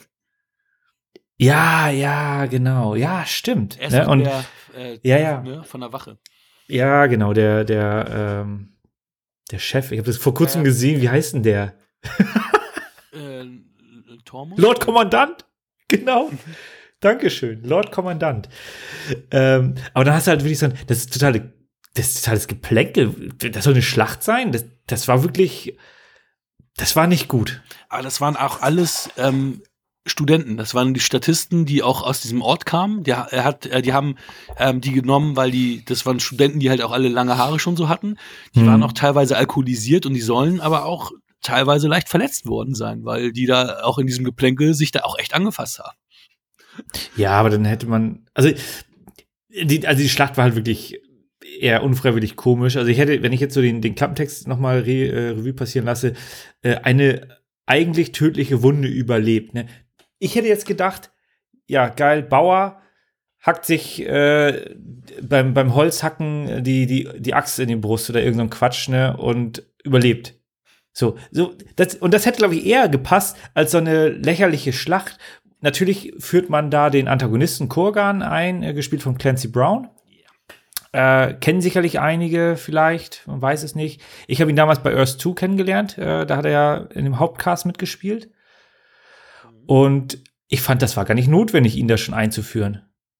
Also, der, der tritt eigentlich noch früh genug äh, aufs, aufs Trapez. Ähm, ich hätte das eher tatsächlich Unfall, stirbt, nee, überlebt. Und dann hätte man die Szene mit, äh, die ganze Geschichte mit Sean Connery, also den Ramirez-Charakter, hätte man dann gut aufbauen können und da hätte man ruhig rechtzeitig den, den Antagonisten anteasen können. Oder wie siehst du das? Ja, ich glaube, ähm, die wollten das natürlich so, dass er auch derjenige ist, der dafür verantwortlich ist, dass er kein ja, normaler Lebender mehr ist, sondern dass er jetzt das erste Mal getötet wurde, weil du dann ja im Endeffekt ja beim finalen Battle ja im Endeffekt denjenigen hast, der ihn getötet hat. Ne? Also, Ja, okay. also ich Ist weiß, ein Punkt. ich weiß ja nicht, wie das laufen, also gelaufen wäre. Wahrscheinlich bleib, wirst du ja in dem Alter konserviert, wie du das erste Mal stirbst. Äh, so, wenn man bedenkt, dass äh, Christopher Lambert noch da so jung war und Sean Connery halt schon älter war. Ähm, tippe ich mal dass das so ist. Ah, jetzt sterbe ich. Das ist natürlich scheiße für die Unsterblichen, die mit 90 das erste Mal draufgehen oder 100. Und dann so, Ja. oh, jetzt bin ich ein ganz alter Mann. Und ja, das sind wahrscheinlich die, die als erstes äh, den Kopf verloren haben. Aber das ist, okay, das ist ein interessantes, ähm, also das ist auch nur eine Mutmaßung. Ich hätte jetzt eher gedacht, dass äh, Sean Connery halt ein bisschen älter aussieht, weil er halt schon zweieinhalbtausend Jahre alt ist. Vielleicht auch das. Vielleicht altern die Ja. auch ähm, Bisschen deutlich, langsamer. deutlich langsamer. Kann natürlich auch sein. Ja. Weil unsterblich heißt ja nicht unsterblich, das kann auch heißen, er ist halt 5000. You never know. Es hat halt keiner erlebt, weil die allen den Kopf abgehackt wurde. Man weiß es halt nicht. Aber ja, es ist äh, ja. Äh, was soll man dazu sagen? Also ich gut sind auf jeden Fall gemacht, das hatte ich dann auch nochmal nachgelesen, äh, die, die schönen Übergänge Oh ja. zwischen also der Film spielt größtenteils natürlich in der ähm, in der Jetztzeit, also in den 80ern, aber hat auch äh, weite Szenen von im Grunde von seiner Ausbildung oder wie er dazu zu wird, äh, der ähm, Conor Mc, McCloud. Und das sind immer nette Übergänge. Also ich fand auch, also mal abgesehen davon, die, die Anfangsszene in der äh, angeblichen Tiefgarage ähm, war ein bisschen, das war wirklich ein bisschen cheesy. Ich fand aber die, die Szene davor trifft wieder so den Zeitgeist. Äh, in der Zeit hat ja die äh, WWF oder WWWF hieß sie, glaube ich, damals noch, äh, war ja, wurde ja stark gepusht. Ähm, also Wrestling wurde immer bekannter und so fängt die Szene an. Du bist in einem riesen Sport, äh, in einer riesen, äh, in einer riesen Sporthalle und da wird halt gewrestelt. Du kennst natürlich die Wrestler nicht mehr. Es ist halt 80er. Kanntest du die? Äh, die ich, nee, ich bin mir nicht, also ich vielleicht den mit den blonden Haaren könnte ich vielleicht so grob einschätzen, aber eigentlich kannte ich die nicht, nein. Ja, eigentlich sollte es ja ein Eishockeyspiel sein, aber die NHL hat das nicht, äh, nicht, doch, nee, NF, nee, NHL, doch NHL ist richtig. NHL, genau. NFL, NFL ist Football, ne? NFL ist Football. Genau. NHL ist na natürlich National Hockey League. Also Ja. ähm, das Und hätte was ja, heißt das hätte ja NBA? mehr gepasst, wenn es Eishockey wäre, weil weißt du, wenn Ja. die ihre, wenn die da ihre Ja. ähm, Stöcker nach oben reißen, ist es ja eher ein Schwert, als wenn sie da wresteln. Also das hat schon Sinn gemacht, dass es eigentlich Hockey hätte sein sollen. Aber wenn das für dich Okay. so gut gepasst hat, ist es auch cool.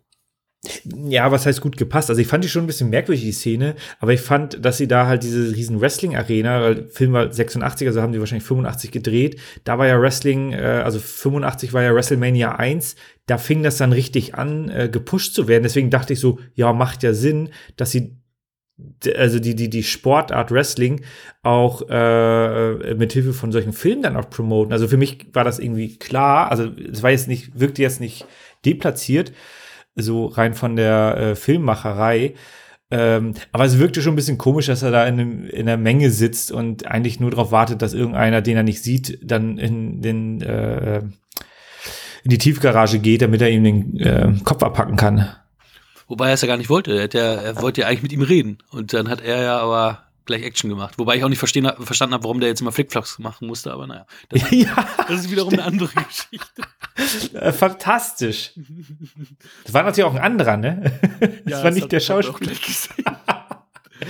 Das, das habe ich sogar, äh, sogar auf der DVD-Version gesehen. Ich habe auch am Ende gesehen. Deswegen war ich auch äh, gar nicht, äh, war die Immersion der Blu-ray war gar nicht gebrochen, weil ich habe am Ende auch die Bänder gesehen, wo er dann äh, in den Himmel geflogen ist. Ja, das ist echt äh, mega Wirework. Also das hast du ja richtig gesehen. Ne? Deswegen, deswegen hatten sie das auch mit diesen Dämonen äh, so machen wollen, weil sie von diesen Drähten ablenken wollten. Aber gefühlt haben, hat man die dadurch noch besser gesehen, ne? dass die so eingekreist Ja. waren. So.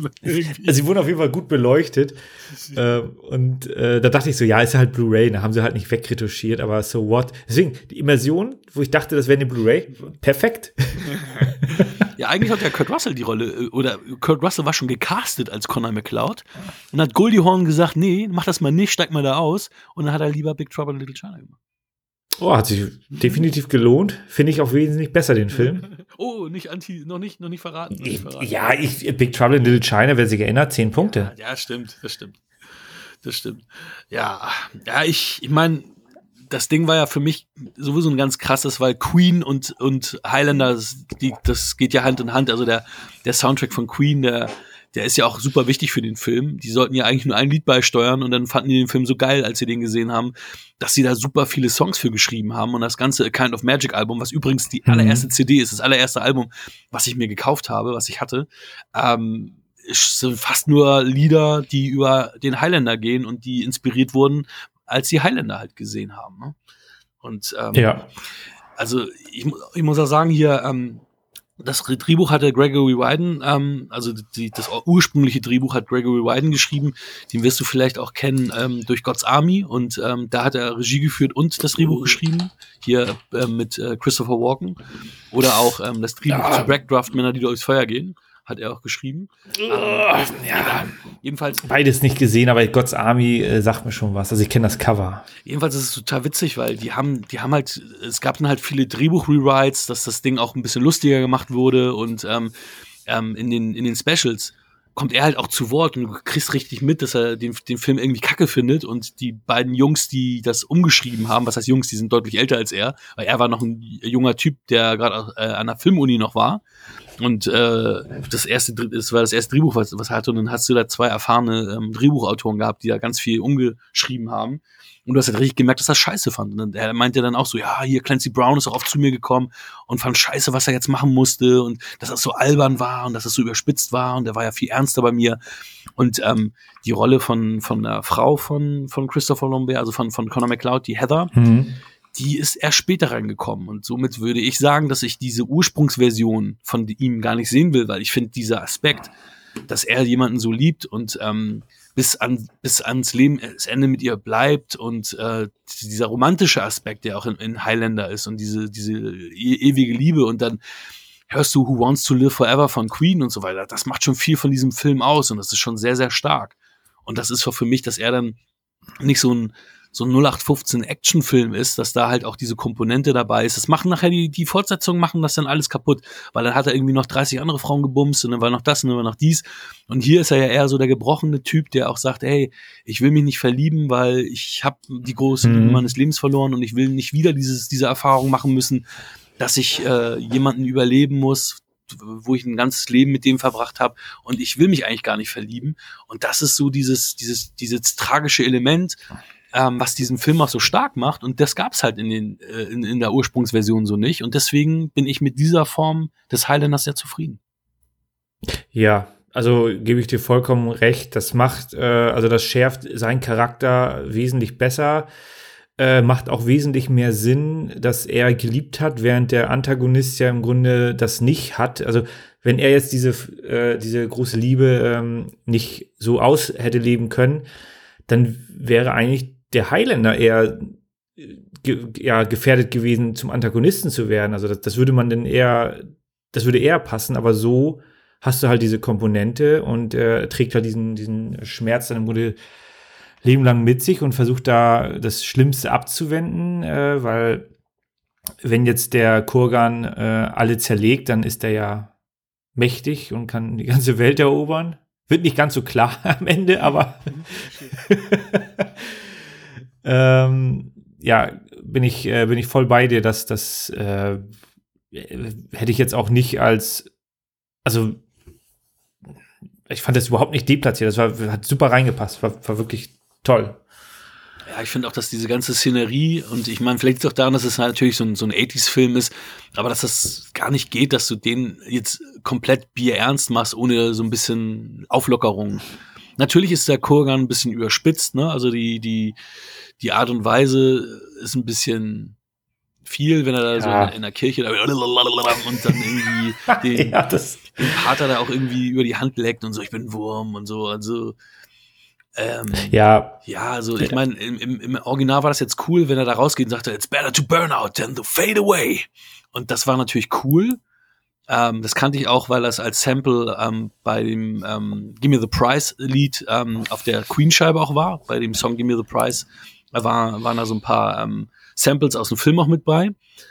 Und ähm, ja, auch, auch mhm. äh, ich habe natürlich die Synchro komplett im Kopf gehabt. Ne? Ich habe den Film irgendwie 15, 16, 17, 18, 19 Mal gesehen. Zuletzt halt vor vier Jahren in Norwegen ähm, im Urlaub hatte ich den ähm, vor vier Jahren gesehen, das letzte ah, Mal. Ah, das, das ist natürlich immer klasse, wenn man, wenn man mitreden kann. Also wenn man äh, die Dialoge mitsprechen kann. Ich noch diesmal auf Englisch sehen und habe das halt auch gemacht, ne? Weil das dann halt auch mal für mich eine interessante Komponente war. Und auch mal zu merken, dass es das mal anders ist, weil den erzählt, ähm, äh, wo die im Boot sind, sagt er dann auf einmal, er nennt, ähm, also das macht er dann noch ein paar Mal in dem Film, dass, ähm, dass äh, Connor Ramirez Haggis nennt. Und dann Haggis, was ist das? Ja, und das ist ein Schaf gefüllt mit Innereien. Was macht man damit? Ja, man isst es. Ah, öh. Und das haben, da haben sie ja was ganz anderes draus gemacht im Deutschen. Ähm, auch, dass sie immer spanischer V sagen. Der hat, ähm, er, er hat ihn ja öfter spanischer V genannt. Der hat ihn nur spanischer V ganz am Ende genannt, ähm, als, als er den Preis gewonnen hat und da ähm, mit, mit, mit Brenda in, im, im Gras sitzt. Da wird das einmal gesagt und ansonsten hat er ihn Haggis genannt. Das kommt, glaube ich, im Deutschen ah. gar nicht vor, ne? Nee, das äh, habe ich jetzt nicht so. Nee. Nee, habe ich Haggis das erste Mal bei Hausmeister Willi bei den Simpsons gehört, glaube ich. ja, okay, ist auch okay. Ist ja auch eine äh, äh, pädagogisch wertvolle Serie, die Simpsons. Ja, das Witzige ist ja, dass es erst seit Mitte der 90er tatsächlich die ähm, Uncut-Version in, in, in Amerika gab von, vom Highlander, weil die eine acht Minuten kürzere Version hatten und erst, äh, ähm, ich glaube sogar Ende der 90er, die den Film, so wie wir ihn kennen, ähm, rausgebracht haben, wobei wir im Deutschen auch zuerst äh, Cut-Fassungen hatten. Auch meine VHS-Kassette war noch ein bisschen gecuttet, da fehlte so ein bisschen an, an, äh, an Gewalt, also ein bisschen. Nicht viel, Mhm. aber ein bisschen. Weißt du, was die da rausgekattet haben? Also Ja, bei Beispiel- Gewalt Ja, ist es ja eigentlich eher die nicht so. Leute über, überfahren wurden, wobei du das ja nicht richtig siehst, sondern das sind ja nur die, die, die werden ja leicht äh, ra- ran, an die Kamera rangezoomt und so weiter. Und dann so ein paar von den Gewaltspitzen. Ähm, In der US-Fassung. Nee, nee, das in der, das in der deutschen. Achso, du meinst, was, was die acht Minuten, die gefehlt haben? Ja, ähm, ja, genau. Ach so, ja, ja, da fehlt, da fehlte einiges. Also fehlte vieles auch, auch mit, mit, mit den Ramirez-Szenen. Und ähm, also da, da haben sie einige Stränge komplett weggelassen. Die, die, die, die Nummer im Zweiten Weltkrieg, wo er, wo er Rachel findet Ja. und äh, da ja auch ein Deutscher kommt, der auch im Original dann Deutsch spricht. Mhm. Ähm, und das Witzige ist, er sagt ja dann ja ähm, in der deutschen Synchronfassung, was immer du sagst, Krautfresser, ihr seid doch die Herrenfrasse, wenn ich mich recht entsinne. Ja, irgendwie sowas. Aber er ja. sagt nicht, ähm, whatever you say, Jack, you're the master race. Also er nennt ihn gar nicht Kraut, Kraut oder Krautfresser oder so, sondern, sondern er sagt einfach Jack und ist gar nicht äh, Krautfresser oder so. Also er, er hat ihn gar nicht dann so beleidigt. Ähm, ja, also da fehlt, fehlte halt ja einiges an Handlung, wo man natürlich dann auch immer sagt, okay, der Film war ja auch finanziell ein Flop, der ist ja erst dann zum Kultfilm geworden. Mhm. Hat dann, wie du schon sagtest, mehrere Filme nach sich gezogen. Ich glaube, es sind sogar fünf mittlerweile. Ähm, Oh. und zwei Serien, also halt eine Serie, dann noch The Raven als Spin-off, dann noch eine Anime-Serie. Also ähm, eins kann ich vorwegnehmen.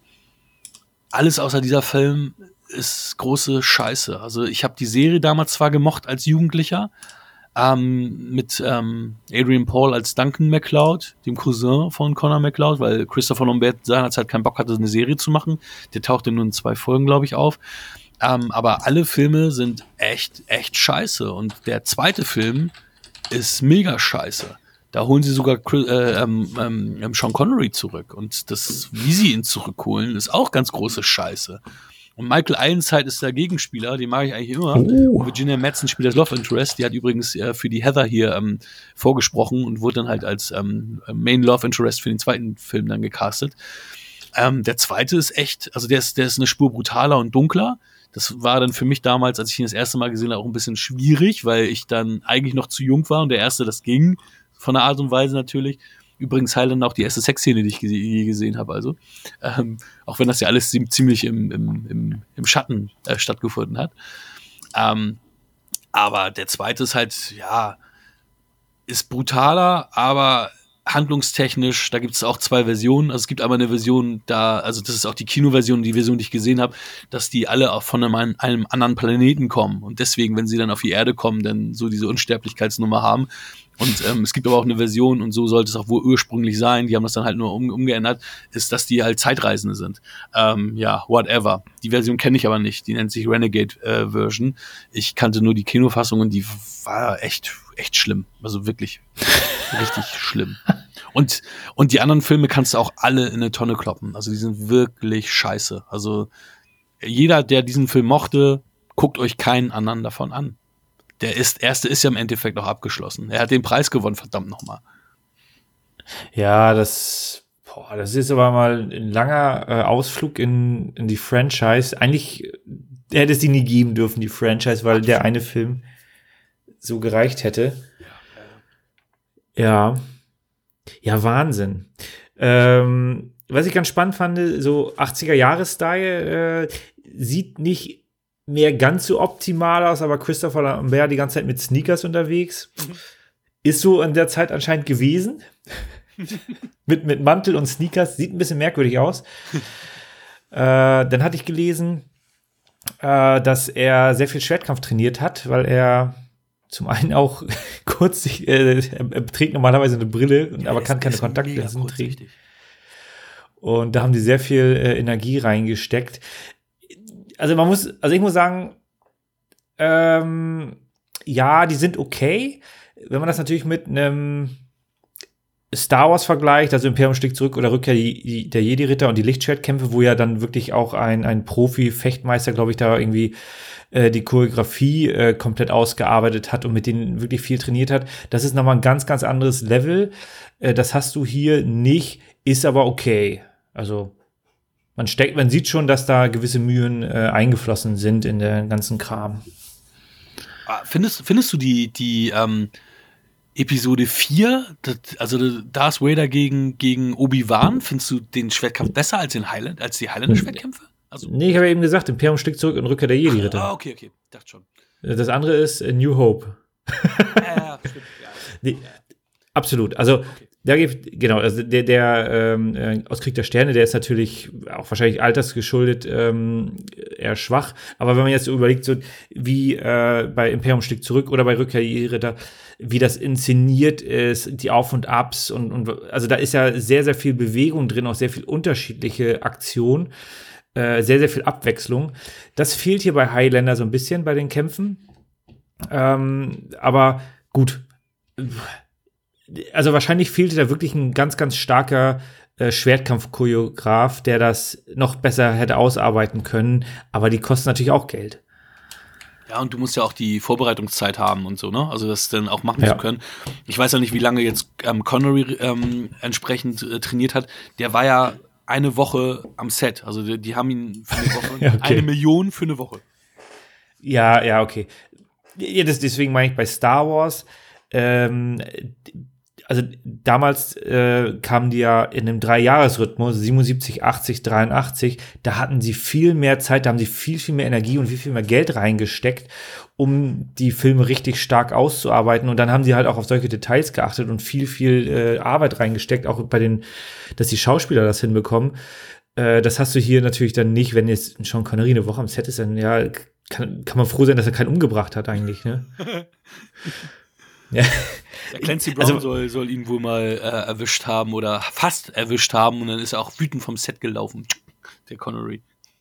Ja, aber das darf man dann, wenn man da wirklich so wenig Zeit äh, reinsteckt und also wahrscheinlich waren die Klingen stumpf, behaupte ich es mal, aber sind ja trotzdem gefährlich. Klar.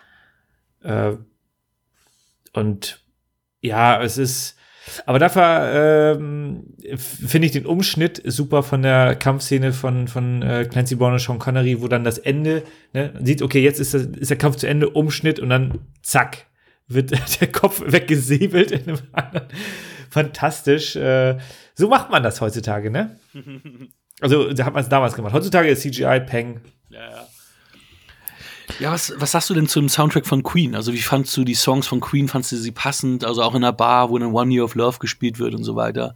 Ähm, also, wie fandst du den Einsatz von Queen und wie mochtest du die Lieder? Ja, also als ich das, als ich so die, die ersten Klänge gehört habe, dachte ich so, ja, ja, deswegen äh, findet Hakan den auch richtig gut, den Film, weil Queen natürlich dabei ist, äh, vollkommen nachvollziehbar. Äh, Queen ist natürlich grundsätzlich sehr, sehr stark, höre ich heutzutage auch gerne, It's a Kind of Magic oder sowas auch, also tolle Lieder, die habe ich auch auf meinem, äh, auf meinem iPod.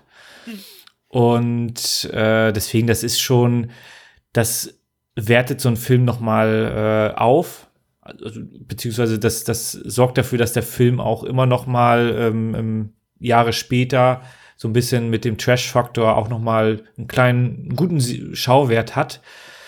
Äh, von daher war das natürlich ähm, war das schon, schon Gold wert, da so eine, so eine zu der Zeit ja auch weltbekannte Band dann auch mit reinzunehmen. Mhm. Kommen wir zu einer, also das, Wertung? Oder hast du noch irgendwelche, irgendwelche Anmerkungen? Nö, ich habe im Grunde alles gesagt. Ähm, es ist natürlich, es ist ein alter Film, äh, der einen gewissen Charme hat, ähm, aber man darf nicht allzu viel erwarten. Deswegen äh, pendelt sich der Film bei mir bei sechs Punkten ein, was ein schöner Genrefilm ist dann. Ich bin bei neun Punkten und ein ganz, ganz großes Herz, aber das Thema, also es, es ist immer noch einer meiner Lieblingsfilme und ein absolutes Guilty Pleasure, aber da sind so viele cheesy Elemente, dass ich ihm wirklich nicht die volle Punktzahl, die 10 geben kann. Also ich muss da leider dann auch objektiv sein und dem kann ich keine 10 Punkte geben. Dann gibt es ganz viele andere Filme, wie die beiden Blade Runner-Filme, die bei mir noch nicht ganz die volle Punktzahl bekommen hatten. Denen müsste ich dann eher die zehn Punkte geben als einem Highlander.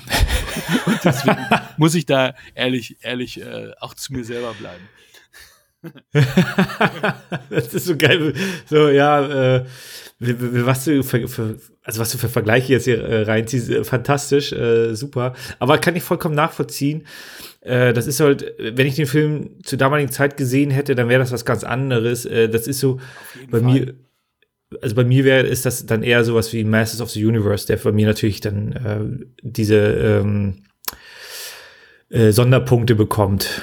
Der ist für mich ja unguckbar. Ich habe den, ich habe den, da war ich, also es ist jetzt mittlerweile ja auch ewig her. Da muss ich Anfang 20 gewesen sein, habe den noch mal rein, mir reingezogen. Ich fand ihn damals schon unguckbar zu der Zeit und ich fand den als Kind halt auch cool und toll. Ähm, den haben wir das erste Mal tatsächlich irgendwie in der fünften Klasse oder in der vierten Klasse sogar, glaube ich, noch gesehen und waren total begeistert. Äh, irgendwie vierte, fünfte Klasse, weiß ich jetzt nicht mehr genau. Und äh, den konnte ich echt nicht mehr gucken. Und also Highlander ist wahrscheinlich wirklich einer der ersten Actionfilme, die ich so gesehen habe.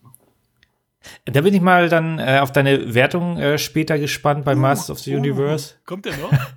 Der wird irgendwann kommen, ja. Uh, da, da, bin ich aber auch gespannt, weil dann, das ist ja dann auch wieder äh, irgendwie 18 Jahre, 17, 18 Jahre her, dass ja. ich das letzte Mal gesagt habe. Vielleicht hat sich das ja wieder bei mir gedreht. Ich habe ja ab und zu mal so das Ding gehabt, dass ich dann irgendwie dachte, nee, gefällt mir nicht mehr und dann gefiel mir die Sachen doch wieder.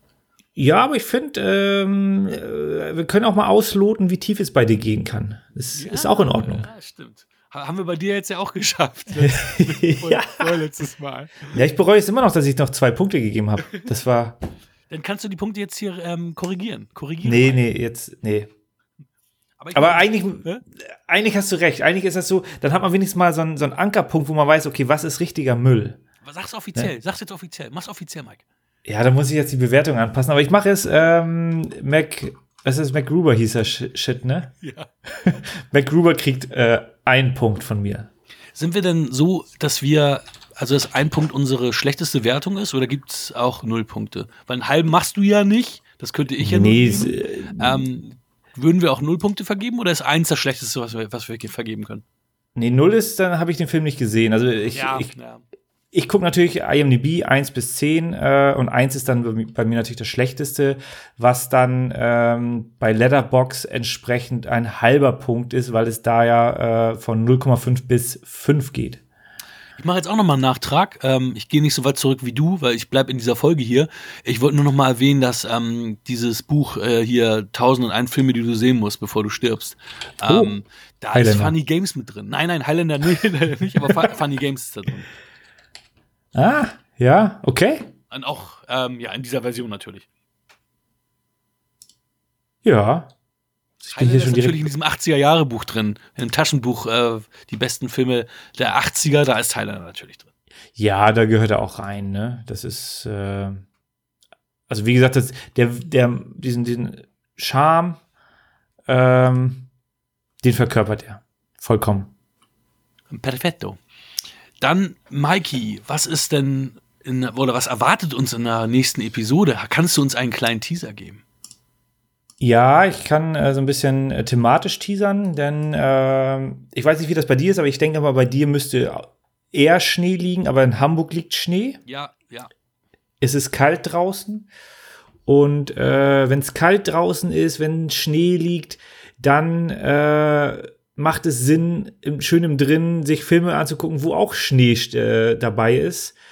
Und das äh, in dreifacher Form. Also alle drei Filme haben einen wesentlichen ähm, Themenfokus auf äh, Schnee. Das heißt, wir gucken uns Weihnachtsfilme an, obwohl wir jetzt im Februar sind?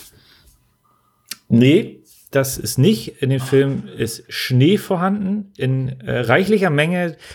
Schnee bedeutet. Scarface. Scarface hatten wir schon. Nein, jeder kann sich da selber jetzt ein Bild machen. Äh, es sind auf jeden Fall, ähm, ich, also ich denke mal, das ist eine, eine, eine, nette Mischung. Aber das war so der Fokus, dass ich da mal thematisch mit Schnee mich auseinandersetzen möchte, obwohl wir das Wort Schnee wahrscheinlich im nächsten, in der nächsten Folge nicht oft sagen werden, sondern wir auf die Filme eingehen. Aber äh, die, die Zuhörer können das gerne erraten, äh, was, was da ähm, und für sich behalten. Keine Ahnung. Ist Ich werde hier keinen einzigen Film nennen. Also du kannst mich jetzt hier rausloggen, aber in allen drei Filmen ist sehr, sehr viel Schnee vorhanden. Schreibt uns in die Kommentare oder schreibt uns als Direct-Nachricht. Diejenigen, die wirklich alle drei Filme richtig erraten, die bekommen einen Preis. Ich habe hier noch ein paar Sachen rumliegen. Ich Uh. habe äh, Blade in 4K au aufgewertet. Das heißt, ihr könnt Blade auf DVD haben. Ähm, willst du Highlander behalten, Mike? Hast du eine geilere DVD-Verpackung? Das ist ja was Steelbook so- doch. Ach, das ist. Ja, Ja. ein DVD-Steelbook. Deswegen Ja. könntest du ihn so, wie du ihn hätt, hast, könntest du ihn behalten, wenn du sagst, ach Mensch, ich finde ihn gar nicht so schlecht, den behalte ich. Also dafür ist er auf jeden Fall gut, den so in die Sammlung zu schieben. Gut, dann könnt ihr Highlander nicht gewinnen. Aber äh, wenn's. Dann, ring- dann werfe ich Highlander ins Rennen, wenn jemand. Genau, wenn jemand alle drei Filme errät, dann äh, können wir euch mit Blade und ja, Highlander weiß, wissen wir noch nicht. Der, der gehört jetzt nämlich Mike, der ist in seinen Besitz übergegangen. Da müssen wir noch mal schauen. Und Wenn es mehr als einen äh, gibt, der ähm, das, das errät, dann gibt's, gibt's, für den ersten gibt's dann Blade, für den zweiten gibt's Highlander. so muck wie dat. Dann vielen Dank für das Gespräch. Vielen Dank dafür, dass ihr eingeschaltet habt und uns die Treue haltet. Gerne freuen wir uns. Ach nee, das sagt Rike gleich. Deswegen sage ich nichts mehr, sondern sage einfach Danke, Mike. Danke an alle, die zugehört haben. Bis zum nächsten Mal bei Wir quatschen über. Filme. Das war Wir quatschen über Filme. Wir freuen uns über eure Bewertung bei iTunes. Folgt uns auf Instagram und gebt uns gerne Feedback.